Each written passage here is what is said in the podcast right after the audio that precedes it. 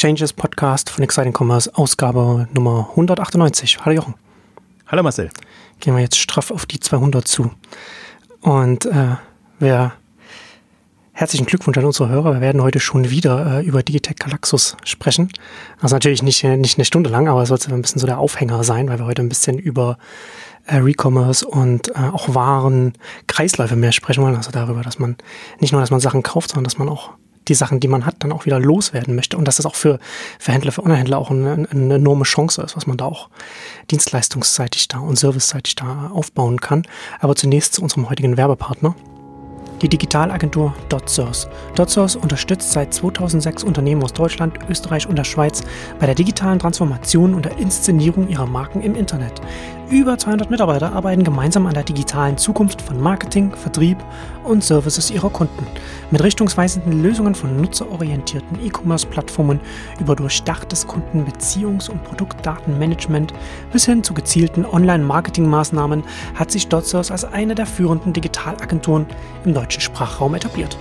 Unternehmen wie Swarovski, Cornelsen, Hagebau, Wirth, Stabilo, BayWa, EMP oder Music Store setzen auf die Kompetenz von DotSource in Sachen Strategieberatung, Entwicklung und Umsetzung ihrer anspruchsvollen Digitalprojekte. Trefft DotSource während der K5-Konferenz, überzeugt euch vom Know-how der Digitalexperten und schlürft gemeinsam den besten Kaffee der Konferenz am Stand 64. Ja, du hattest ja auf Exciting Commerce jetzt äh, darüber geschrieben, nachdem du wieder einen Abstecher in die Schweiz gemacht hast, äh, was Digitech jetzt mit, den, mit dem Wiederverkauf macht, was er zu einem zu einer Premium-Positionierung nutzt, wie du es geschrieben hast. Und das ist schon, das finde ich schon äh, extrem spannend. Und da wollen wir jetzt, wie gesagt, jetzt die, die Stunde jetzt darüber reden. Und als ich das gelesen hatte äh, bei dir, musste ich auch darüber nachdenken, dass es, dass es auch bei mir persönlich so ist, dass ich jetzt, äh, wenn ich jetzt, äh, gerade so Elektronik, ne, also wenn man jetzt gerade so Sachen wie Laptop oder, oder ein iPad oder, oder auch, äh, ich kaufe iPhone immer unabhängig vom, vom Mobilfunkvertrag. Und da gehe ich, da habe ich auch einen Händler jetzt hier, ähm, der an einen Wiederverkaufsservice mit gebunden ist. Und das ist für mich schon sehr wichtig. Also da ist für mich die, die Loyalität zu dem Händler hängt maßgeblich mit dem Wiederverkaufsservice zusammen.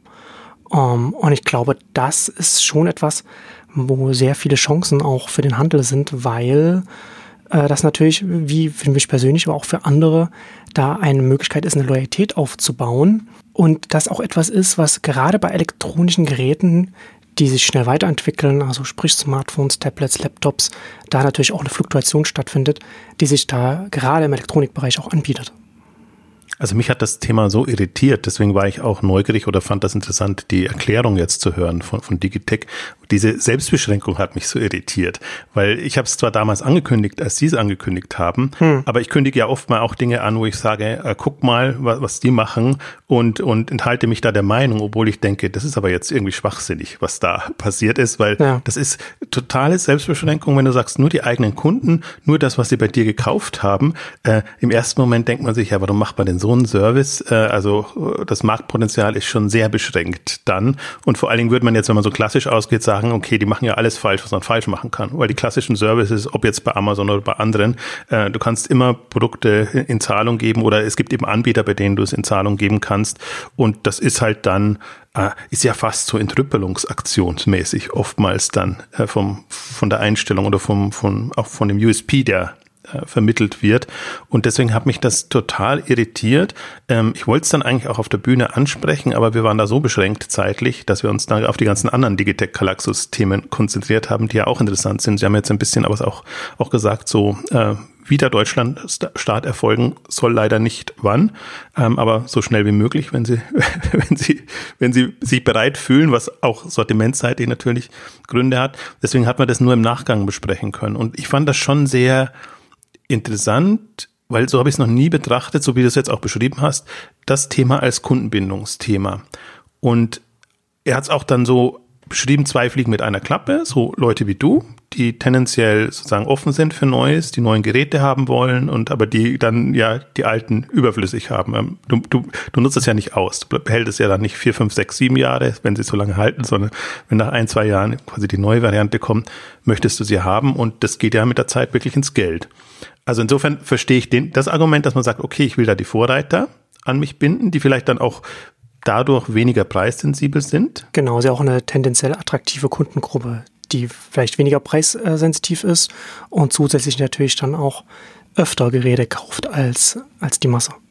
Absolut. Und das zweite Segment eben, was sie damit auch anbieten, und zwar qualitativ hochwertig anbieten, fand ich das Interessante, ähm, weil es eben also weil sie die Quelle kennen, woher die Produkte kommen, mhm. weil sie das, ähm, die eben eher günstige Sachen haben wollen und auch nicht äh, ähm, traurig sind, wenn sie eben das Gerät der letzten oder vorletzten Generation bekommen, wenn es einigermaßen günstig ist. Also die haben das so organisiert, dass es tatsächlich so ist. Du hast ja quasi deine, deine gekauften Produktliste im, im System, kannst das freischalten oder sagen wir mal, äh, angeben, dass du es freischalten willst, bekommst dann einen Preisvorschlag, äh, der, mit dem sie das dann reingeben. Also das machen sie schon alles für dich, dass sie dann auch ähm, sagen, du, du, dass, dass es halt auch eine Chance hat, verkauft zu werden. Ähm, aber die Abwicklung und alles musst du selber übernehmen jetzt in, in dem Fall. Und ähm, also insofern ist es ja so mit, mit, mit geringstem Aufwand eigentlich die bestmögliche Lösung geschaffen, weil die haben die Sortimente verfügbar und sie sind auch keine Freunde, das merkt man jetzt auch wenn man jetzt so die, das Inter, es gab ein großes Interview auch mit dem, mit dem Chef in der, in der Handelszeitung, in der Schweizer, ähm, zum, zum Deutschlandstaat, aber auch generell mit, mit den ganzen Aktivitäten. Ähm, Sie haben ja schon den Anspruch jetzt, also Premium im Sinne dessen zu sein, dass Sie sagen, wir wollen preislich auf gut mithalten, aber die Seite soll mehr Content haben, bessere Informationen bieten, etc. Also das ist so ihr Premium-Verständnis. Das heißt jetzt nicht nur, dass sie quasi hochpreisig und, und, und, und beim Preis sein wollen und beim Preis zuschlagen wollen. Und deswegen ist ihnen auch immer wichtig, offenbar, dass, dass nicht zu viel User-Generated Content da drin ist. Und da, dass dann eben nicht irgendwelches Bildmaterial oder, oder Sachen da sind. Also insofern ist das ne, dann jetzt aus der Prämisse heraus äh, technisch sehr smart umgesetzt einfach. Also mit allem, was man schon hat, bietet man das an. Hat, ich finde auch, was, was auch durchaus smart ist. Also ich glaube nur, das einzige Problem ist, dass die Masse nicht von Beginn an so da sein kann. Und das ist halt, das kann sich ein großer leisten, der so ein langer Markt ist, ähm, der, der genügend Kunden hat, die schon gekauft haben. Ähm, also ob man dann schon so signalisieren kann jetzt den Kunden, bei uns könnte auch quasi äh, gebraucht waren für günstige Preise bekommen, weiß ich nicht. Aber den eigentlich interessantesten Aspekt fand ich tatsächlich, das als auch als, als Kaufargument zu nutzen, so wie du es auch beschrieben hast, dass du im Vorhinein schon sagen kannst, ähm, lieber Kunde, bei uns bekommst du das Produkt ähm, wieder los und wir nehmen es, also in Zahlung nehmen kann man nicht so sagen, das wäre jetzt mein, ähm, ich bin immer versucht zu sagen, wir nehmen es in Zahlung und dann kannst du was günstig wieder einkaufen, weil das sind schon entkoppelte Prozesse. Ähm, das heißt, du musst schon selber das dann regeln, dass du es losbekommst, aber du hast zumindest, äh, ja, bessere Chancen hast du eigentlich, kannst du nicht haben. Also vor allen Dingen auch, ich finde halt dieses, dieses, dieses, diese Vertrauensthematik auch, auch spannend daran, dass du, dass also sowohl du als Käufer als auch äh, ähm, Galaxus als, als Plattform einfach sagen kann, äh, wir wissen, woher das kommt. Und wir, wir können auch nachvollziehen, dass das auch das Produkt ist. Also das kann man, das, das ist natürlich ausnutzbar, aber äh, die Kunden würden sich ins eigene Fleisch schneiden, wenn sie das äh, zu oft äh, oder überhaupt missbrauchen, dass sie einfach sagen, ich, ich nehme das aus anderer Quelle und habe das auch da gekauft, aber verkaufe dann irgendwie ein minderwertiges Teil weiter. Also es ist alles auszunutzen. Das ist ja nicht so, das ist das bisschen der Nachteil, dass sie den Gesamtprozess nicht unter Kontrolle haben.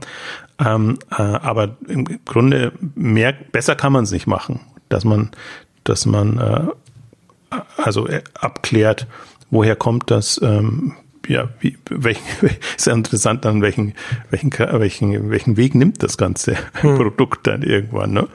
Also sehr smart ja. jetzt aus meiner Sicht. Ja, wobei ich finde, man kann es schon noch besser machen, wenn man sich als Händler überlegt, was ist mein Ziel jetzt insgesamt mit dem, was ich hier mache. Und wenn wir sagen, okay, das als eine Premium-Funktion oder Premium-Service und auch das Ziel ist, dass ich damit Stammkunden und besonders attraktive Stammkunden binde, die immer wieder zu mir zurückkommen, dass man da noch den nächsten Schritt geht. Und jetzt ist es ja quasi wie ein bisschen ein bequemeres Ebay. Ne? Also man kann es halt reinstellen alles und so, man kommt dann, man muss sich dann immer noch drum kümmern, dass man es dann an jemand kauft es, dann muss man es zu dem noch schicken und so weiter. Ähm, dass man natürlich dann im nächsten Schritt sich überlegen könnte, wir übernehmen den ganzen Prozess und wir kaufen es von dem, von dem Kunden ab. Das ist natürlich dann die Frage, das macht es natürlich noch bequemer, ne, was, natürlich, was natürlich dann wiederum attraktiver macht. Aber da ist natürlich dann die Frage, die Prozesse und was man dann alles noch aufbauen muss, sind die dann kostenintensiver, ist es dann aufwendiger als das, was man dann noch an, an Mehrwert schafft oder, oder was man an, Attraktivität noch dazu bringt. Das weiß ich nicht, äh, aber das wäre natürlich dann das besonders Bequeme. Ne? Aber ich vermute, vermute, das ist genau der Punkt dann, dass du dann eher im Hop- oder Top-Modus bist. Wenn du den Aufwand schon machst, dann möchtest du es eigentlich auch für die Masse machen. Also es war eben mein, mein, mein, mein, mein, mein Grundproblem mit, mit, mit, mit der Lösung, dass ich mir gedacht habe, wenn ich das schon mache, dann möchte ich doch ein Maximum an, an Durchlauf da haben in, in dem Bereich. Hm. Und ich glaube, das, was du, wenn du jetzt die aufwendigeren Varianten, die würden alle zu solchen Überlegungen führen. Also klar, kann man das machen, könnte man das machen. Man könnte jetzt auch einen, einen anderen Service dafür nutzen oder jemanden zukaufen oder so. Das ist ja durchaus auch im, im, im Rahmen des Denkbaren. Aber das würde nicht unbedingt zielführend sein, so wie sie es jetzt machen. Und für mich, ich bin ja auch ein Lernender in dem Punkt, im Prinzip so ein bisschen ein Verständnis dafür zu bekommen, wie tickt denn so ein Unternehmen, äh, wie, wie Digitec Galaxus vor allen Dingen. Das ist ja diese, wir haben ja eine, eine, eine komplette Ausgabe gemacht, also wir tasten uns ja da langsam ran, aber ähm, das, das, das Interessante oder um nicht zu sagen Eigenartige ist ja, ähm, ein Unternehmen zu haben, das von dem Konzern übernommen wurde und jetzt quasi unter dem Konzerndach äh, diese Expansion und diese ganzen Themen vorantreibt. Aber im Selbstverständnis, wenn man mit, mit den ähm, Digitech Galaxus Leuten spricht, doch sehr unabhängig tickt. Auch interessanterweise öffentlichkeitsscheu. Also die sind jetzt eher sind ja im Prinzip jetzt so richtig am Radar erst aufgetaucht, jetzt zum Beispiel auch auf Konferenzen wie, wie eben in der Schweiz oder dass die Preise einheimsen, für die man sich bewerben muss, äh, im letzten Jahr. Mit dem, aus meiner Sicht vermutlich mit dem Marktplatzthema und mit den ganzen Sachen, die jetzt ja auch Otto mehr Wirbel machen lässt. Also die sind ja jetzt alle ähm, dann durchaus auch im Vertriebsmodus unterwegs und müssen einfach gucken, dass sie als toll und äh, äh, reichweitenstark wahrgenommen werden, damit sie eben attraktiv sind, auch, auch, auch für der Partner.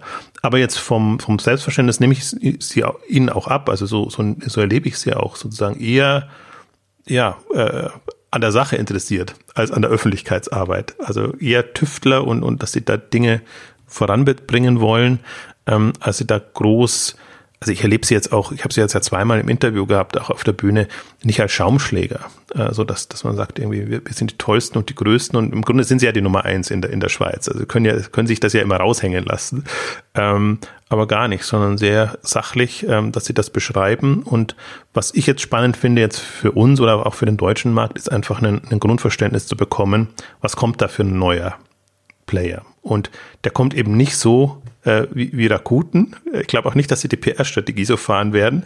Wir wollen das nächste Amazon E-Mail werden und da vorbeiziehen, ähm, sondern sagen jetzt ja eher ganz bescheiden, so wir werden zwei ein Dutzend äh, Mitarbeiter haben bis Jahresende und wir werden sozusagen, also so ein bisschen fürchtet euch nicht. Hm, ja.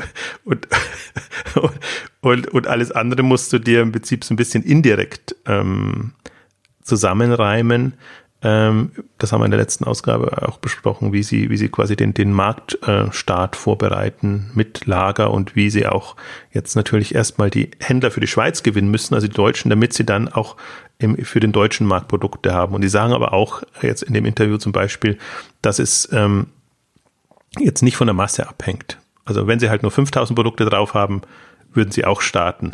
Äh, es ist, also es geht jetzt nicht um den großen Aufschlag, sondern äh, sie haben sich das, das vorgenommen und zum Beispiel auch jetzt geht es auch nochmal über die, über die Vermarktungsstrategie. Also ist auch nicht ein Großangriff zu erwarten, jetzt was Marketingaufschlag angeht, sondern sie sagen, auch in der Schweiz sind sie eigentlich über Multiplikatoren, in Anführungszeichen viral, Mundpropaganda groß geworden ähm, am Anfang und, und sie versuchen auch im deutschen Markt quasi da, da auf Resonanz zu stoßen, auf einem vergleichsweise kleinen Klientel, das dafür aber offen ist, und das sind eben so, so Punkte aus meiner Sicht, wo man sagen kann, ähm, da hat sich niemand anders so positioniert. Und ähm, wenn man das von Beginn an als Option anbieten kann, warum nicht? Also das, das, das sehe ich schon auch so, dass, dass Marktlücken da sind. Also gerade auch wenn man jetzt ja, man muss ja jetzt nicht von, von heute auf morgen Milliardenumsätze machen, sondern man muss ja nur einen Marktzugang finden und eine Chance sehen, dass man das Ding profit einigermaßen profitabel positionieren kann. Und dann kann man sich ja überlegen, ob man mit großem Marketingaufschlag weiterkommen will oder ob man das anders äh, weiter wachsen lassen will. Und das finde ich eigentlich das Interessante, weil das ist alles so, so, äh, ähm, ja, also ganz, äh, äh also vorsichtig möchte ich es nicht nennen, mir fällt jetzt kein, kein Wort ein, aber es ist nicht so der, es ist einfach nicht der, der große Aufschlag. Und ähm, ja, also das nur als kleiner, kleiner Einschub, um, um, um, um da nochmal ein Update zu haben, aber eigentlich soll es uns ja heute gehen um, um das ganze Kreislauf, Wiederverwertung, weit Wiederverkauf, weil das sehe ich schon, hatten wir auch schon eine Ausgabe gemacht, als eines der großen Trendthemen. Ja alles, alles, was in Secondhand gebraucht war, im Pre-Loved oder wie, wie sie es halt alle nennen, äh, ähm, da momentan hochkommt. Ähm, ein Punkt, den, den ich vorhin noch erwähnen wollte, vielleicht noch ganz kurz, ähm, was ich interessant finde jetzt an, an der Lösung, die nicht auf nutzergeneriertes Bildmaterial zurückgreift, ist, dass der Trend eigentlich genau gegenläufig ist. Dass man heute einfach sagt, mit Mobil Smartphone ja. kann man ja. so schnell Fotos machen und hochladen. Ähm, das nutzen wir und alle Mobile Player in dem ja. Bereich ähm, gehen, gehen ja darauf, äh, also sehen da, da mhm. ihre Chance. Also komplett konträr. Ja, finde ich auch nachvollziehbar, äh, wenn man, äh, wie du ja, wie du ja gesagt hast, ne, dass man natürlich dann ein Premium-Feeling auch auf der Seite haben möchte, dass man das dann nicht äh, user-generierte Fotos haben möchte. Auf der anderen Seite natürlich dann interessant, ne, dass man da natürlich dann von den Leuten, die gebrauchte Produkte kaufen, von denen erwartet, dass sie die kaufen, ohne Fotos von den Produkten zu sehen, sondern einfach nur die Produktfotos vom Hersteller oder vom Händler zu sehen. Ne, das ist natürlich dann, das kann natürlich auch noch, also, also ich würde denken, dass das eine Auswirkung darauf hat, wie schnell das sowas dann auch umgeschlagen wird.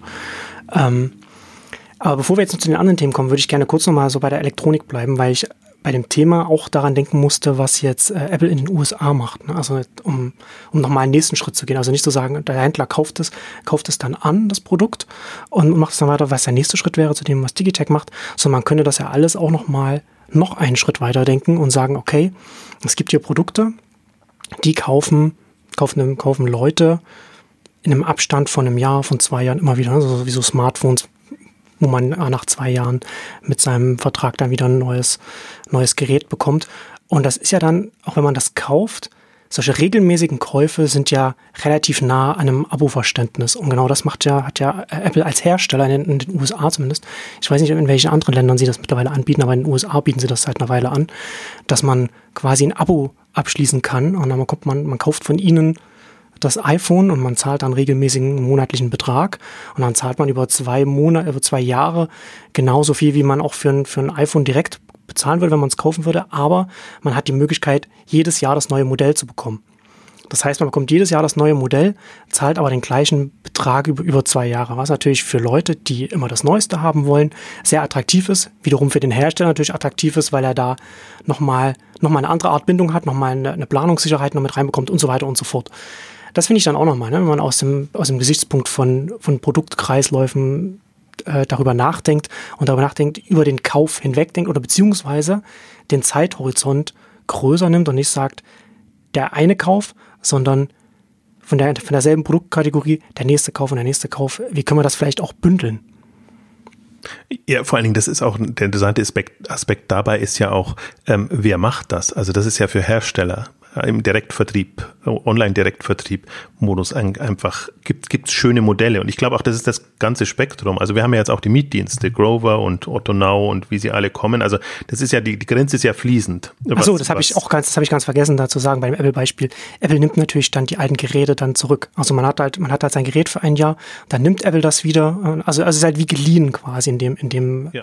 wenn man, wenn man es so sehen will, aus Kundensicht, um das, um da hier, das ist ja der Kontext, warum ich das da gesagt habe in dem Bereich, nee, ab, absolut klar. Also ich, das ist halt, das eine ist, nennst du es Abo, nennst du es Mietzeit, äh, temporäre Nutzung oder wie auch immer du es nennst, aber ähm, ich glaube genau, in, also in dem Segment ist es am besten verdeutlichbar. Im Elektronikbereich oder, oder bei allen Produkten, die eben nur über eine gewisse Zeit, ähm, gewisse Phase genutzt werden und die dann einfach relativ schnell veralten oder, oder du brauchst sie einfach nicht mehr. Also auch Bücher könnte man im Prinzip sich solche Modelle überlegen.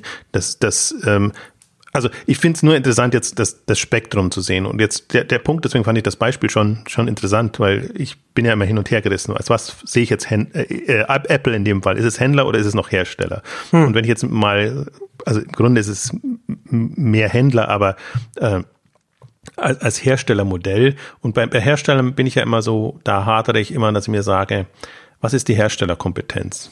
Ist die produktfokussiert und muss das überhaupt sein? Muss der direkte Kundenkontakt und alles sein? Also manche Hersteller gehen jetzt den Weg, weil sie sagen, okay, das bietet uns so viele Vorteile oder da online haben wir diese Möglichkeiten. Ähm, was aber immer unterschätzt wird, ist die Kompetenz, die man dafür braucht. Dass es halt schon was anderes ist, äh, Vertrieb und Handel dem Endkunden gegenüber zu machen, als äh, jetzt dem Händler oder dem, dem, dem Mittler, der, der, hm. der dazwischen ist. Deswegen sind viele nicht so aufgestellt. Und ich glaube schon, also Apple ist da im Prinzip immer das, das, das Paradebeispiel. Die wenigsten haben auch eine Marke wie Apple. Ja, genau. Aber man kann sich zum Beispiel vorstellen, und gerade bei den ganzen neuen Anbietern, die jetzt kommen, auch in dem ganzen Smart Devices Bereich, ja. Ähm, die ja schon Marken versuchen aufzubauen, ähm, dass es da leichter wird und dass, glaube ich, die Generation jetzt auch diese, diese diesen Hemmschuh nicht hat. Äh, was sind wir jetzt vom Verständnis her, hm. weil sie auch nicht von ja. der Vergangenheit belastet sind. Ja. Sie können ihren Vertrieb und ihre Struktur schon anders aufbauen und, und haben dann Möglichkeiten. Und das ist ja für mich schon das Faszinierende, in, in Richtung Geschäftsmodelle, Erlösströme etc. zu denken. Und das ist ja alles jetzt, wir haben es ja, du hast es jetzt auch aus, hauptsächlich aus Kundensicht beschrieben. Aber das, der Punkt ist ja dann immer, wann bekomme ich Geld, also die Geldflüsse und, und alles sich, sich zu überlegen. Und da gibt's ja durchaus ähm, attraktive Varianten, die es zum Teil lukrativer machen können, ähm, das quasi gestückelt zu haben oder, oder eben andere Modelle anzubieten ähm, als, als die klassischen äh, Varianten. Und so bietet sich einfach auch wieder Potenzial für, für neue Anbieter, die da ähm, geschickt ähm, agieren können. Also ich finde es auf so vielen Ebenen ähm, interessant, dass, dass wir jetzt auch nicht, äh, also heute geht es ja nicht darum, sozusagen umfassend zu sagen, was, was, was hat die Zukunft, sondern ich glaube eher, das ist so eine Welt für sich, die da entsteht, weil ich das Gefühl habe, auch das Bewusstsein wandelt sich. Also die Leute hängen nicht mehr so an ihren Produkten und äh, Besitz ist jetzt äh, nicht unbedingt äh, nur was Gutes, sondern kann auch Last sein und, und Belastung sein, wenn man zu viel, Anführungszeichen, Krempel hat. Ähm, und weil, weil man eben immer durchaus Lust auf das Neue hat und, und die, die Taktung groß ist. Und, und da sehe ich halt jetzt, ich bin da so ein bisschen, ich finde es interessant jetzt, weil das Thema ist jetzt nicht unbedingt neu. Und äh, vor, wenn man sagt, so, glaube vor fünf, sechs Jahren, als die Welle kam mit diesen ganzen Gebrauchtwarenangeboten oder so, ähm, war man ja voller Euphorie und eigentlich genau aus den Argumenten. Was ich aber interessant jetzt finde in der jetzigen Marktphase, dass sich so ein bisschen das schon rauskristallisiert, was funktioniert, was funktioniert nicht, wer, wer ist durchgekommen, wer nicht, in welchen Segmenten? Ähm, geht was voran oder welche Arten von, von Services äh, positionieren sich da? Und im Prinzip haben wir ja zwei große, große Bereiche. Das ist schon der, der Hardgoods-Bereich mit, mit Geräten von, von Elektronik, aber das kann ich mir durchaus auch bei Waschmaschinen und so, sind jetzt nicht so glamourös und äh, vorstellen. Und das ganze Modesegment, ähm, was man aus anderen Gründen hat, wo auch jetzt die, die Wiederverwertung jetzt aus meiner Sicht ja, wo aus, wo aus anderen Gründen eine Fluktuation einfach herrscht.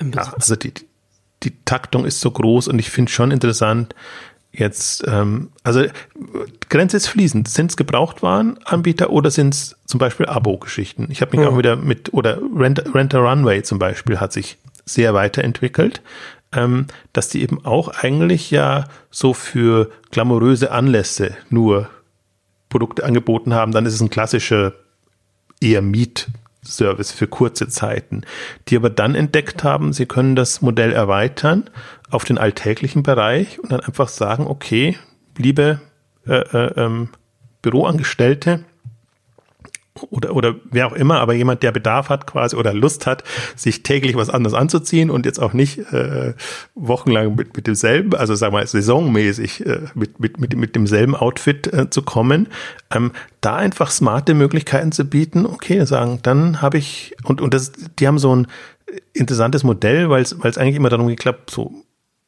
ich sage jetzt mal X, aber fünf Teile hat man immer und wenn einem das nicht mehr taugt oder man das nicht mehr will, ähm, gibt man was zurück und kann sich dann eben was anderes auswählen. Also so habe ich jetzt zumindest das, das im Hinterkopf, ist, ist das Grundmodell und das ist sehr gut gestückelt und das hat die auch, kann man gerne mal nachlesen, habe ich auch, ähm, auch darauf verwiesen in, in einem Blogbeitrag, ähm, haben, haben die sich weiterentwickelt und das auch so also ganz gutes Geschäft draus gemacht, jenseits des, hm. des Klassischen. Der Name passt fast nicht mehr, Rent a Runway dann, hm, aber der, für solche Modelle, ich glaube, sie haben es sogar jetzt schon abgekürzt oder irgendwas gemacht, aber man, man sieht einfach, was und wie man es auch machen kann, weil, und, und im Modebereich findet das auch äh, durchaus interessant, ähm, durch die Retourenquoten ist das ja ohnehin schon so ein eigenartiges Geschäft, dass man, also ich würde jetzt sagen, Retour heißt nicht getragen, aber, aber sag mal, man, man, man, man tut sich schon schwer, sozusagen, dieses, dieses Grundvertrauen zu haben, dass man da neue Produkte immer auch bekommt. Äh, die können schon zum Teil auch äh, genutzt sein, ähm, sollte nicht der Standard sein. Ähm, aber dass man, dass das so fließend wird. Dass man, also jetzt, wenn ich das mal aus Händlersicht betrachte, und das finde ich eigentlich das Interessante, gerade wenn man auch äh, jetzt, man kann Kreislauf generell besprechen, jetzt sozusagen, dass das an sich gesellschaftlich irgendwie Sinn macht. Aber jetzt Kreislauf auch für, für Händler, und da finde ich einfach, was man von diesen, diesen Gebrauchtanbietern lernen kann, die auch das wirklich auf Lager nehmen, ist ähm, dieses, dieses Umdenken in der Logistik, dass die gar nicht mehr davon ausgehen, wir bekommen große Lieferungen vom Lieferanten und müssen das dann irgendwie einlagern. Und alles, was, wenn es rausgegangen ist, ist quasi nervig und was zurückkommt, sondern dass eigentlich ein Momox ist ein Extremfall, die, die in, in dem Bereich, dass die einfach ihre ihre Logistik so aufgebaut haben. Die Produkte kommen tendenziell einzeln oder kommen in einem, einem äh, Saustall, hätte ich jetzt was gesagt, also kommen sehr ungeordnet an und dann wird das quasi mehr oder weniger Aufwand, aufwendig vereinnahmt. Also andersrum muss ich sagen, mehr oder weniger effizient ähm, äh, vereinnahmt. Also stecken da sehr viel Energie rein. Und ich finde auch, dass das Zalando-Verständnis zum Beispiel ist tendenziell so, dass sie eher sagen, wir haben also der lästige Retourenprozess ist Standard und das andere ist halt die einfache Variante, wenn es wirklich in, in größerer Stückzahl vom Lieferanten kommt. Und das ist auch das, was, finde ich, bei, bei Zalando so wenig verstanden wird, wenn immer sich über, die Retourenquote gejammert wird, dass die sich eigentlich ja schon sehr früh darauf eingestellt haben und sobald man beschließt, kostenlos hin und zurück, weiß man, das ist das ist nicht notwendiges Übel, sondern das ist Standard, was, was da ist. Und deswegen, so muss ich mich darauf einstellen. Und ich fand das jetzt so interessant, weil diese Woche gab es auch die Meldung, dass, dass Amazon mal wieder seine Returnierer äh, beschränkt oder, oder äh, versucht, die ein bisschen zu drücken. Da sieht man eben auch, was Amazon nicht drauf hat oder dass Amazon komplett anders tickt, ähm, weil sie ja keine Kategorien hatten, ja. die, die so retourenintensiv sind. Deswegen ist für die das on top. Und das ist, ist für mich, deswegen bin ich da auch noch sehr unentschieden. Hm. Ich glaube, dass, dass, dass, dass von den Gebrauchtwarenanbietern, also wenn ich es jetzt wieder böse formuliere, sage, große Gefahr ausgeht, weil die eben in den Bereichen sehr gut sind und lass die überlegen, dass sie auch in den Neuwarenbereich reingehen, das ist, das ist dann kein so großer Schritt mehr. Hm, das haben jetzt ja. noch die wenigsten gemacht, aber. Dann haben sie die schwere Arbeit, haben sie ja dann schon getan, logistikseitig. Genau, also vom operativen Operations rein, rein betrachtet, sind sie da mhm. um Längen besser aufgestellt und die kommen jetzt ja alle in Dimensionen, wo spannend wird.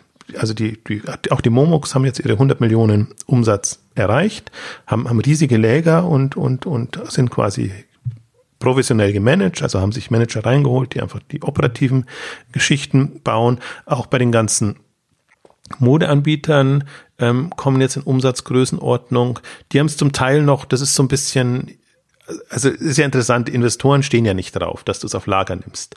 Ähm, aber vom Modell her ist es natürlich spannender, wenn du diese Kompetenz hast, weil du dann einfach sehr viel freier bist in dem, was du anbietest. Ja, du kannst dann halt bequemere Modelle anbieten für den, für den Kunden einfach. Ne? Also um wieder genau. zurückzukommen zu, zu Digitech Galaxus. Ne? Also es ist natürlich für den Händler bequemer, wenn, wenn ich die ganze Abbildung als Kunde mache, aber für, für, mein, für mich als Kunde ist es natürlich sehr viel bequemer, wenn das dann einfach bei dir als Händler im Lager dann liegt und du kümmerst dich drum. Also Kunde meinst du jetzt, also sowohl als Verkäufer als auch genau. als Käufer, ja. so und so. Klar. Genau. Deswegen, also deswegen gibt ja die kompletten Varianten von, von Concierge-Service, die dies, hm. dies abholen, einlagern, bis zu, ja, viele diese auch dann, also Kleiderkreisel und Co., klar, die lassen das äh, selber machen mit allem für und wieder, also mehr wieder, dass halt dann alles passieren kann. Das für wäre jetzt noch, dass das eine sehr enge Beziehung zwischen den Verkäufer und Käufer ähm, entsteht, die man auch wieder äh, ähm, nutzen kann. Also wir, wir nennen ja immer, oder ich nenne ja bewusst immer auch so meine Lieblingsbeispiele aktuell. Es gab es auch von Poshmark wieder Zahlen, die das als Mobile Player machen, die eher virtuell arbeiten, ähm, die, die, wo die Social-Komponenten eine Rolle spielen. Aber ich sehe nur gerade oder ich beobachte sehr intensiv, was funktioniert denn wo und in welchem Kontext? Und wie lässt sich das nutzen? Und vor allen Dingen wie was also nicht nur das Spektrum und und die Erfolgsbeispiele? Und wie lässt sich das weiterdenken letztendlich? Wenn man wirklich sagt das ist jetzt ein nicht nur ein kurzfristiges Phänomen was dann wieder weitergeht sondern das sind eigentlich jetzt Erfahrungen, die gesammelt werden, Geschäftsmodelle, die aufgebaut werden, Erlösströme, die, die, man, die man sich überlegt, die die gesamte Branche, nenne ich sie jetzt mal Handel, das ist ja alles so, ist es noch Handel oder Vertrieb oder was auch immer, ähm, voranbringen können. Und ich, ich bin nach wie vor ein Freund von, es gibt so Hürden, so bestimmte Punkte, da dreht sich das Modell. Wir, haben jetzt immer noch das klassische Versandhandelsmodell und so versteht sich im Wesentlichen auch die Branche und ähm, so wird es dann halt auch gemacht und zwar in jeglicher Richtung, vom, vom, vom Lager, Lieferung, Versand, alles, auch von der Einstellung der Kunden. Also alles, was wir jetzt beschrieben oder was du hauptsächlich genannt hast, sind ja im Prinzip so andere Modelle, die der Kunde erstmal auch so wahrnehmen muss. Also ich kann jetzt ein Produkt mieten, temporär nutzen oder was zu machen. Ich muss es nicht kaufen im, im klassischen Sinne.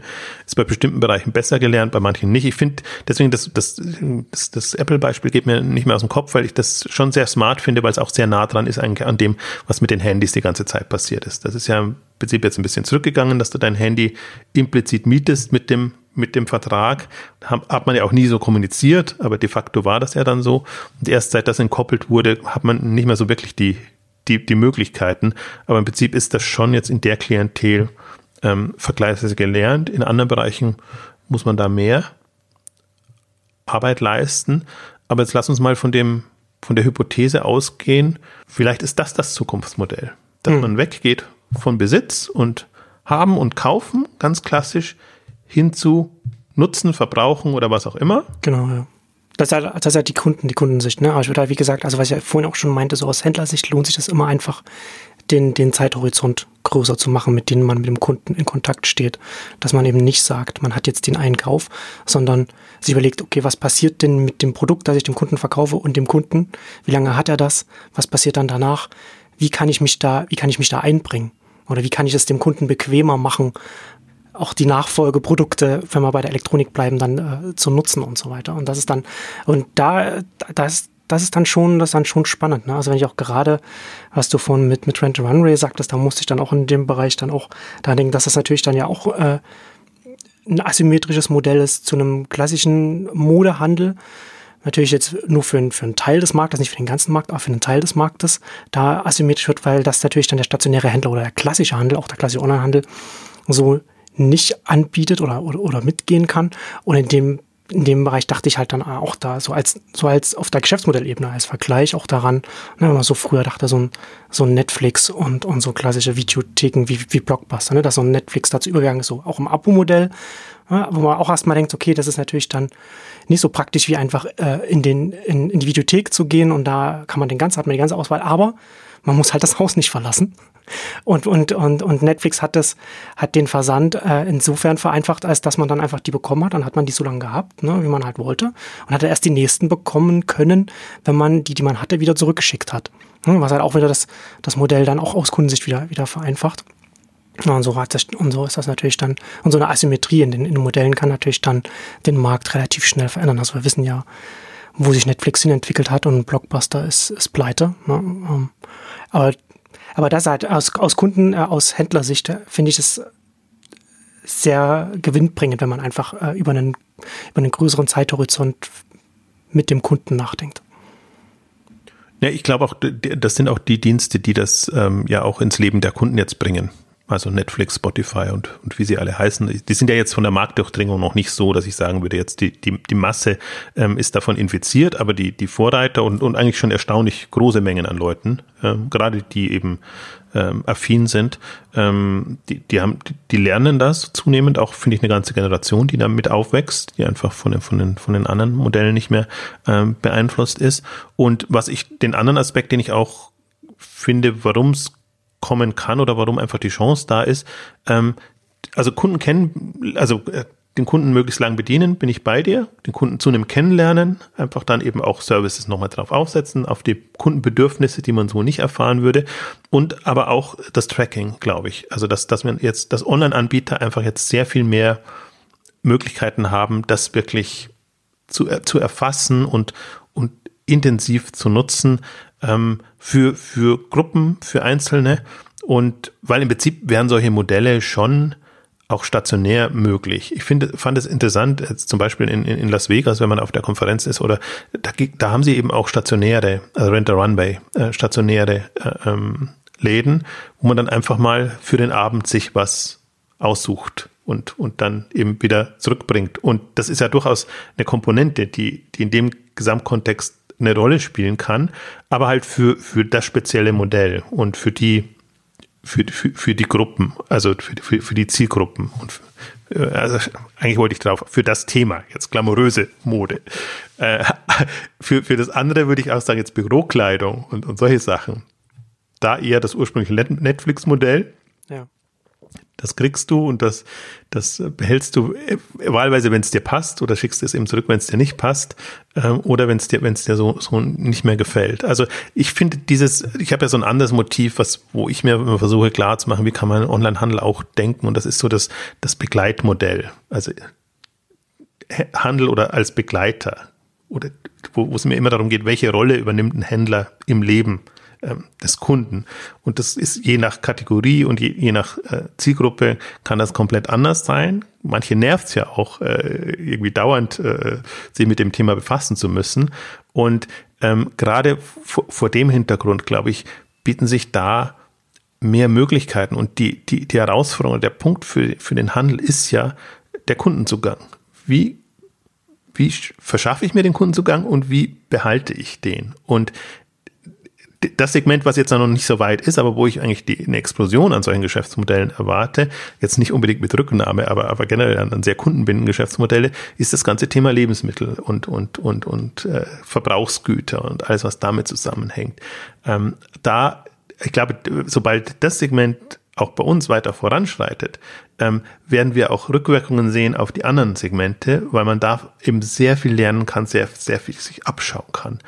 Und deswegen darauf wollte ich jetzt zumindest noch mal kurz eingehen. Unser Lieblingsbeispiel immer Picknick um, um, im Kreislaufmodell, weil, weil, weil die schon im Prinzip ganz anderes Thema und natürlich nehmen die, die nicht dieselben Produkte wieder mit, gerade wenn sie im, im, im Food-Bereich sind. Aber es ist so konzipiert, dass sie die Chance haben, Dinge wieder mitzunehmen. Und ich, ich, also sie haben testen es in, in, in, in Holland auch schon, dass sie eben eine Art, es ist ja fast nicht mehr, die bringen nicht Bücher, sondern es ist eine Art Bibliotheksservice, dass hm. man eben okay.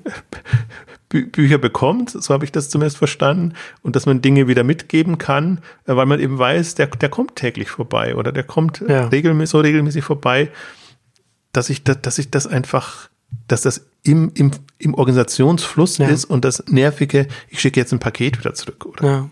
Ja, ist interessant, ne? weil Picknick ja vom Modell von, von Anfang bis Ende auf, auf Stammkunden, nicht auf ab und zu Kunden ausgelegt ist, auf Laufkunden, sondern auf, auf eine Stammkundschaft. Und dann kann man natürlich gleich ganz anders darüber nachdenken.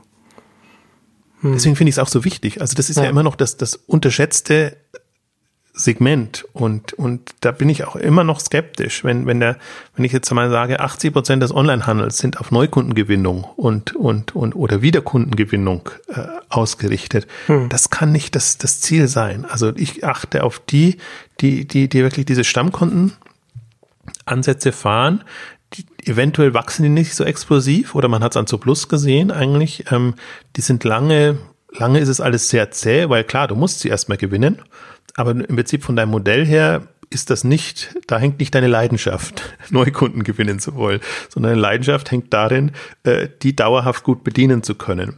Und das ist, finde ich, auch so ein bisschen das, das Henne-Ei-Problem. Das äh, interessant bei Picknick zu verfolgen, wie die das lösen, ist, dass sie einfach quasi von, von Region zu Region, also von Viertel zu Viertel gehen und dann eben da Wind machen, aber wirklich offline quasi auf Plätzen, Straßen oder so. Das ist ja das Schöne, du kannst es dann sehr, sehr nah an den Leuten machen, aber einfach nur mal, um Leute quasi zu gewinnen und, und dann eben eine gewisse Grundstock an, an, an Kunden zu haben, mit denen du dann das Modell dann auch fahren kannst. Das ist, finde ich, das, das Charmante an diesem dezentralen Modell. Deswegen ich bin, ich könnte ja auf so vielen Ebenen schwärmen jetzt von der, von, von, von der Logik. Die tun sich da viel, viel einfacher und können eben aber trotzdem ihr, ihr Stammkundenbindungsmodell durchhalten. Und das kannst du wirklich, das kannst du echt weiterdenken. Und da, was, was da an, an, an schicken Services auch an, an, an lukrativen Modellen da mal noch möglich ja. ist. Weil du einfach weißt, du hast da nur, also Picknick ist für mich eher ein Infrastrukturprovider. Du hast da eine neue Infrastruktur, ähm, die kannst du als Partner, der damit arbeiten will, dann irgendwann mal ähm, für dich nutzen. Und die gibt's in der Form nicht. Ja. Und das, das wird sich für Picknick noch, glaube ich, mal sehr auszahlen, diese Kundenbindung. Ja. Und nochmal ein kurzer Hinweis auf unseren heutigen Werbepartner DotSource, einer der führenden Digitalagenturen im deutschsprachigen Raum.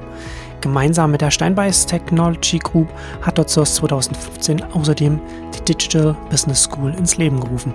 In Seminaren und Workshops für digitale Vordenker bieten Referenten aus Praxis und Wissenschaft umfassend Einblick in digitale Herausforderungen. Weiterbildungen zum E-Commerce Manager oder Digital Transformation Architect für Führungskräfte, IT, Marketing und Vertriebsexperten sorgen für das qualifizierte Personal, das der digitale Wandel benötigt. Euren persönlichen Bildungsrabatt für die Digital Business School könnt ihr beispielsweise während der K5-Konferenz aushandeln. Trefft dort dort am Stand 64, schlürft gemeinsam den besten Kaffee der Konferenz und überzeugt euch, warum Unternehmen wie Swarovski, Cornelsen, Hagebauer, Wirt, Stabilo, BayWa, EMB und Musicstore auf die Kompetenz von dort Source in Sachen Strategieberatung, Entwicklung und Umsetzung ihrer anspruchsvollen Digitalprojekte vertrauen. Gerade auch wenn, wenn wir davon reden, ne, so Stammkundenmodelle, ähm, da musste ich jetzt auch bei Picnic auch äh, an Amazons Dashbuttons denken, weil wenn wir von, von Verbrauchsgütern sprechen, ist so etwas, so ein, so ein, so ein extremes Stammkundenmodell auch sehr spannend, was äh, Markterkenntnis angeht. Also man sagt, man hat jetzt man hat jetzt, äh, Kunden haben jetzt einen Dash-Button und, und die bestellen das Produkt jetzt immer wieder darüber oder sie sind bei Picknick und sie kaufen darüber regelmäßig ein, dann lernt so ein Händler ja Informationen über so ein Produkt, die, die, die ein normaler Händler oder ein normaler Hersteller nicht hat, weil der normale, der normale Hersteller von Verbrauchsgütern und auch der Händler, der stationäre Händler, nicht weiß, wie oft der Kunde da reinkommt und die Zahnpasta nachkauft oder und so weiter und so fort. Ne? Und das ist natürlich auch nochmal ganz interessant zu wissen, wie ist denn da der Durchschnittsverbrauch und, und, und oder die Nutzung von, von, von dem Verbrauchsgut, um daran auch die, äh, äh, die Produktentwicklung auch zum Beispiel festzumachen oder die Produktgröße und so weiter. Also das sind natürlich jetzt Zukunftsmusik und da reden wir jetzt von in, in, in vielen, vielen Jahren. Aber das ist natürlich auch was, was direkt bei so etwas mitschwingt. Also gerade bei Amazon ist natürlich mit dem Dash-Button sowas natürlich sehr interessant, ne? wenn man gerade von, von Private Labels und so spricht, was man, wie man die dann so konstruiert und so weiter wir schwärmen wieder und ich sehe schon die, die Verbraucherschützer oder das, was aus der anderen Seite kommt.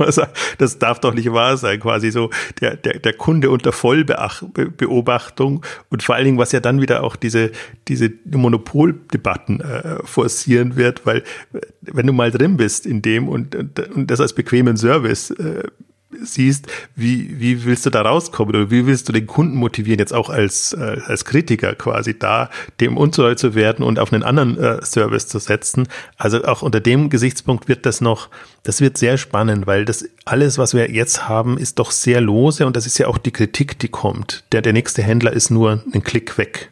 Ist ja immer die, die, das, das, die, die gängige Plattitüde in, in dem Bereich. Und das glaube ich eben nicht mehr. Und ich finde, die, die Diskussion haben wir momentan mehr in, in dem Voice-Bereich, den ich eigentlich noch als irrelevant empfinde. Aber da, da können sich die Leute dann auf, jemand, auf einmal vorstellen, wie das sein wird. Und dieses berühmte Thema Amazon Choice, was jetzt immer durch die Konferenzen geistert, also dass immer nur ein Vorschlag kommt oder der Amazon-Vorschlag kommt und der ist mal deine, deine erste Alternative und naja. niemand weiß, wie der Vorschlag äh, zu, zustande kommt. Ähm, also natürlich ähm, allen Spekulationen Tür und Tor geöffnet. Ähm, aber, aber da sieht man es im Prinzip, das Prinzip und, und wo es hingeht. Und ich glaube auch, dass es da, dass daran wenig Wege vorbeiführen, weil das ist ja genau das, das, das, das Thema Kundenzugang, finde ich, also nenn's, ich habe es bei mir immer, ich nenne es nicht Kundenzugang, sondern andere lassen es unter Shopping Experience laufen. Also das, den kompletten Shopping-Einkaufsprozess äh, und alles, was damit zusammenhängt, dann kann man es, weil Kundenzugang finde ich immer so verfänglich, weil es, weil es immer nur am, am Frontend quasi äh, hängt, aber im Prinzip die, die, die, die Bindungsmaßnahme äh, erfolgt über den gesamten Prozess. Also so wie jetzt zum Beispiel Digital, Digital Galaxus beschrieben, dass man eben weiß, auch hinten wird man es wieder los und das hat jetzt nicht unbedingt was mit, ja. mit, mit hartem Kundenzugang zu tun. Also um es vielleicht äh, so zu sagen, damit man sich missversteht, wenn wir von Kundenzugang sprechen, dann, dann sprechen wir eigentlich auch dann von der Kundenbindung oder von der Kundenbeziehung. Also vom Anfang, wie die Kundenbeziehung anfängt und wie sie dann weiterläuft. Genau, das ist der Punkt. Und das ist ja auch, und das ist die, für, für mich die Kür in dem ganzen Thema Onlinehandel, also nicht nur Handel, auch Medien, alle, alle haben das äh, Thema, das, das, das Problem. Im Banking-Bereich wird das momentan, wenn ich das so richtig verfolge, intensiv äh, diskutiert. Wer ist da noch quasi der, der, der, der wirklich die Kundenbeziehung hat und was sind die Anbieter und Services, die sich einklinken?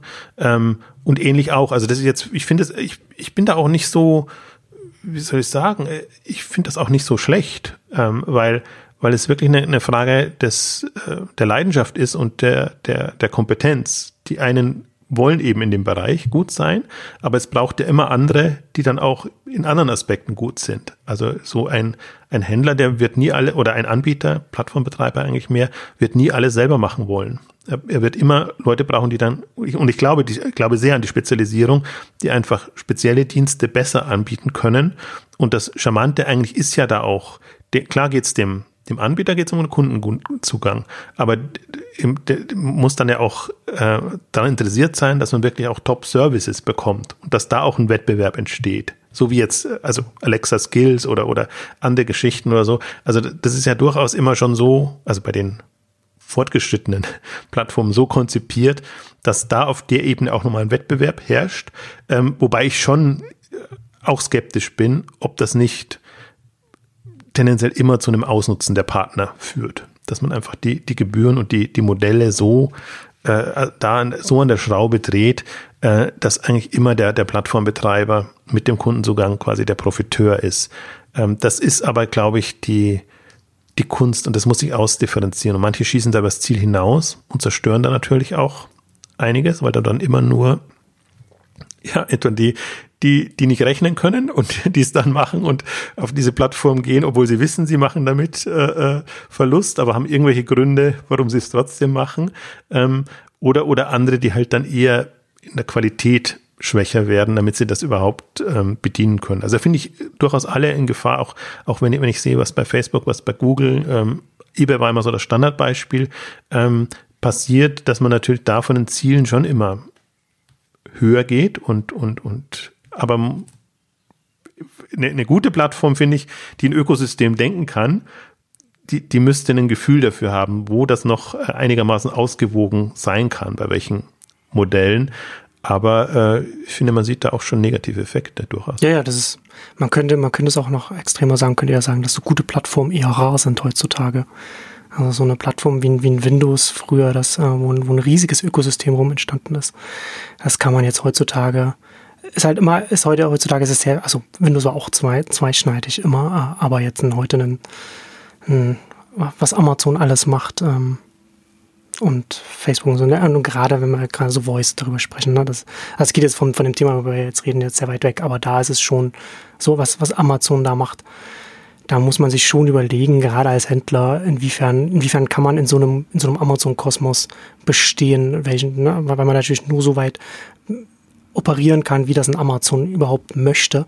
Und Amazon baut das ja nicht, weil sie jetzt äh, ihr, ihr, Geld mit den Echos verdienen wollen, sondern sie wollen natürlich da den, den Voice-Zugang in, in die Haushalte, mit denen sie dann ihre eigenen Sachen dann verkaufen können.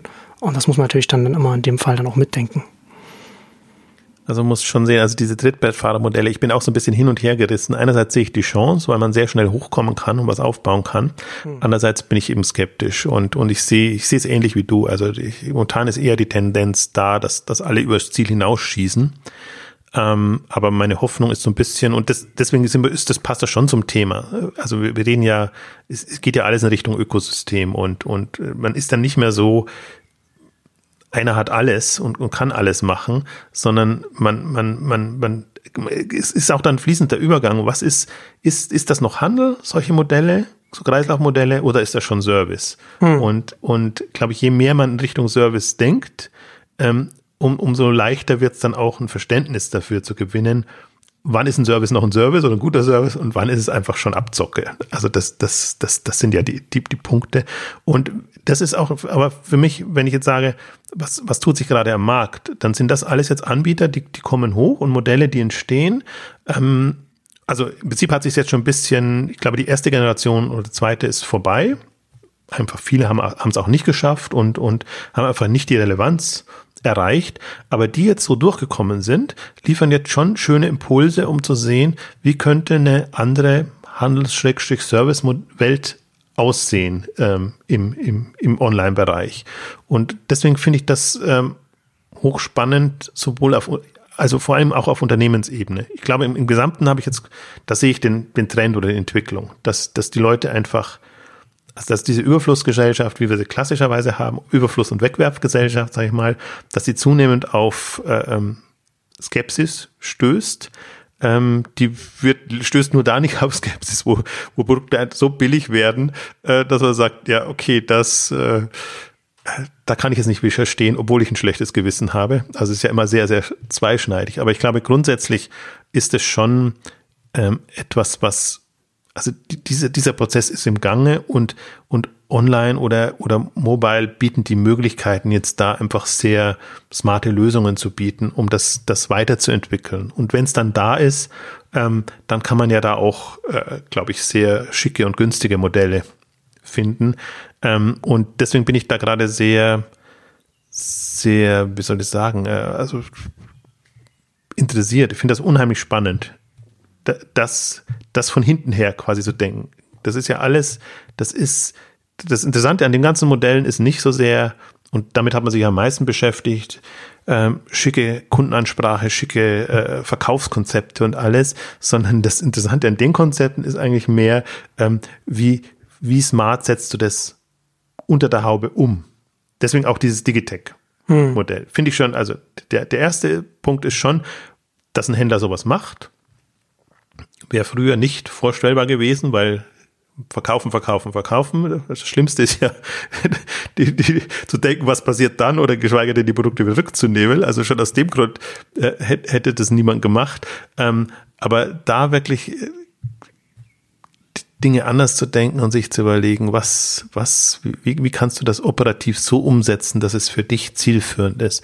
Und wenn das jetzt mehr machen, und man hat es ja auf unterschiedlichen Ebenen. Und ähm, wenn ich jetzt mal so ein bisschen auch Richtung, Richtung ähm, K5 denke, ähm, wobei das jetzt nicht als explizites Thema haben, sondern wenn dann immer nur implizit. Ähm, also Picknick kann man natürlich äh, vertreten als, als jetzt für mich Paradebeispiel, aber ich verstehe alle Skeptiker sagen, ja, das ist jetzt so ein Hype, die kommen jetzt da rein und die sollen erst mal zeigen, dass sie es auch langfristig äh, ähm, machen können. Da bin ich, also ich, ich unterscheide da schon, also äh, bin ich irgendwie überzeugt, dass wenn es jemand schafft, dann die und wenn nicht, dann wäre das sehr bedauerlich. Wir können ja auch immer darauf hinweisen, dass wir über Picknick schon vor dem Hype gesprochen haben. Absolut, genau. Aber auch erst, bin ja immer noch, ärgere mich immer noch, dass ich die zu spät entdeckt habe, vergleichsweise. Ähm, sowas möchte ich einmal gleich von vornherein wissen. Also wenn da irgendwie sowas kommt und man sieht einfach auch, es geht ambitioniert voran. Ja, also aber wir haben das Thema eher implizit, ähm, zum Beispiel mit, mit, mit Keller Sports, wo, wo, hm. wo ich eben auch weiß oder wo man auch sieht, die machen sich sehr viele Gedanken, wie sie das ähm, anders aufziehen können, wie sie auch die Kundenbindung hinbekommen. Ich meine, Sportbereich bietet es jetzt nicht an, äh, jetzt da irgendwelche äh, Mietmodelle oder sonst irgendwas zu machen, aber jetzt, die, die machen es eben über Zusatzservices, über ihre Keller-Studios, wo sie einfach einen Zugang zu Fitnessaktivitäten haben, Anbindung an Apps und, und, und solche Sachen. Ähm, ist jetzt, also ich finde, dass das Spektrum ist sehr breit und es geht momentan ja eigentlich eher darum, Impulse zu bekommen. Ähm, um, um einfach da weiterzudenken. Und ich hoffe aber schon, muss man mal überlegen, vielleicht ist das dann im nächsten Jahr, vielleicht kann man es tatsächlich anders strukturieren, dass man sagt, man, man, man muss ja immer so ein, so ein Leitmotiv vorgeben, dass man wirklich sagt, das sind jetzt Kreislaufmodelle oder wir, wir, wir achten eher auf die Warenströme und gucken da, wer sitzt wo und welche Kompetenzen sind quasi entscheidend. Also wir hatten im letzten Jahr schon Momox leider relativ spät im Programm, sodass es vielleicht untergegangen ist, aber die sind so äh, PR-mäßig so präsent. Also da kann ich nur jedem empfehlen, sich das mal anzugucken, auch in der Kommunikation, in der Art und Weise, im Selbstverständnis, äh, wie die das Pferd wirklich von hinten aufgezäumt haben. Und aus meiner Sicht das mit am also zumindest erklären sie es am besten, um nicht zu sagen, mit am besten machen, das kann ich immer so schlecht beurteilen äh, von, von außen, aber sie, sie, sie vermitteln das mit am besten. Und wenn, wenn solche Anbieter jetzt wirklich nach, nach vorne gehen, und das erwarte ich eigentlich, und deswegen finde ich auch so, so, wir hatten ja in der Otto-Ausgabe auch darüber geschrieben, wo Otto Nachholbedarf hat. Ich finde das so erstaunlich, dass, dass, dass, das ist so ein gefährliches Thema aus meiner Sicht dass man da gar nichts tut. Also das ist jetzt nicht was, wo, wo ich jetzt sage, das ist, ist jetzt natürlich Konzernaufgabe oder so, das zu machen, aber dass man eine Kompetenz hat, weil das ist, das kann so schnell aufbrechen und dann hat man eigentlich keine Chance mehr, weil man kann ja nicht nachher diese, diese Prozesse in der Vereinnahmung äh, sehr schnell aufziehen, wenn man sie nicht gelernt hat. Das ist komplett konträr zu allem, was Handel heute macht, auch im Prinzip wie, wie die Retourenvereinnahmung klassisch läuft, wo sie eben als, eher als Übel ja behandelt wird. Und, und allein, also deswegen kann ich auch verstehen, wenn ein klassischer Händler ja gar keine Lust drauf hat, das Thema auszuba aufzubauen, weil es wirklich komplett äh, allem widerspricht, wofür er steht, was er im Prinzip auch als seine Rolle, als seine Aufgabe sieht. Und ich bin mal, also ich meine, ist so witzig, der Media Saturn zum Beispiel hat ja so einen Fuß in der Tür. Also die, wobei das, wenn man sich mal die Umsatzentwicklung anguckt, äh, Media Saturn ist an Flip von New beteiligt und das ist eigentlich das, was am, am wenigsten performt. Und man wundert sich, äh, dass da gar nichts vorangeht. Ähm, also Media Saturn hat im Prinzip sowohl bei Flip von New als auch bei Grover ein Fuß in der Tür, in Anführungszeichen. Witzigerweise, sind Grover, was sie jetzt ja stark ausbauen, also das ist der Mietservice, ähm, Verleihung etc. Da sind sie nicht beteiligt, das Klingel äh, beteiligt. Flip for New, ähm, da sind sie beteiligt, aber da geht nichts voran. Also es ist, es ist ganz eigenartig, aber man sieht schon im Prinzip, dass also getestet wird schon viel, aber was ich, also wenn man jetzt nochmal zurückgeht zum Anfang, bei Digitec, Digitec Galaxus interessant finde, ist, ist der integrierte Ansatz. Und ich glaube, das ist auch so ein bisschen der, wo sich die Spreu vom Weizen gerade scheidet. Sieht man es als integrierte Lösung oder sieht man es als Add-on-Service, wie so vieles? Aber das hatte ich zum Beispiel auch als Problem immer bei den Shopping-Clubs. Ich habe Shopping Club als integriertes Konzept gesehen, das anders rangeht. Andere haben es nur als Outlet oder als Sales-Aktion oder sonst irgendwas gesehen. Und allein dadurch kommst du schon in einen komplett anderen Modus rein. Hm. Ähm, sowohl wie, wie für wie wichtig du es hältst, als auch welche Geschäftsmodelle du zum Beispiel dir da ähm, vorstellen kannst. Und deswegen glaube ich schon, ist jetzt, ja, das wird beachtet und, und, und das gibt's halt, aber es wird auch nicht so ernst genommen, weil für viele passt es nicht rein. Als Service finden sie es eher schäbig, sag ich jetzt mal so. Also gebraucht waren ist jetzt nicht so das, das, wo man hin will. Und als, als integrierten Ansatz den Sprung können oder wollen sie nicht machen. Also deswegen glaube ich sehr an die neuen Player. Und äh, ich meine, jetzt, ich habe ja auch relativ viel jetzt über die äh, Dienste gebracht, in, in jeglicher Form. Also gerade auch die, die jetzt natürlich wieder unheimlich viel Geld bekommen, weil das war mal eine Phase, wo es viel Geld gab, dann ging da gar nichts voran. Also einige haben gar, gar kein, äh, also gar keine Resonanz gefunden. Und dann war das sehr schwierig. Also gab es auch die Berichte, irgendwie sind pleite gegangen oder sonst irgendwie so äh, Fire Sales und was es alles gab. Und jetzt hat sich so in jedem Bereich, finde ich, nur eine Handvoll ähm, durchgesetzt, die jetzt auf einmal wieder Kapital einsammeln, äh, weil sie entweder mit ihrem bestehenden Modell so gut vorankommen oder weil sie andere Modelle für sich gefunden haben. Und ich glaube auch, weil sie eine Größenordnung jetzt haben, ähm, so dass auch tatsächlich Investoren, die da ein bisschen offener sind dafür und die vielleicht noch nicht die Finger verbrannt haben, ähm, jetzt äh, nachvollziehen können. Das kann wirklich nochmal eine, eine Revolution reinbringen in dem ganzen Bereich. Und ähm, ja, bin ich sehr gespannt. Ja, du hast ja schon ein paar Sachen zum K5-Programm gesagt. Äh, noch irgendwas, was du erwähnen willst, was so serviceseitig oder was, was so ein bisschen das Thema streift, worüber wir hier geredet haben, was im Programm sein wird? Ja, wir können noch allgemein, würde, würde ich noch mal ein bisschen Oder allgemein. fünf äh, trommeln, weil was wir jetzt, ähm, wo sich sehr hinentwickelt hat, also wir haben immer noch das Thema David gegen Goliath, was ich als Teil dieser ganzen Plattformwelt sehe, dass ich sage, jeder hat seine Chance, aber eben sehr unterschiedlich. Und ähm, deswegen haben wir, haben wir weiterhin Plattformthemen. Wir werden auch Marktplatz-Updates haben, also sowohl von Amazon natürlich als, als dem führenden, aber auch von, von dem einen oder anderen ähm, weiteren.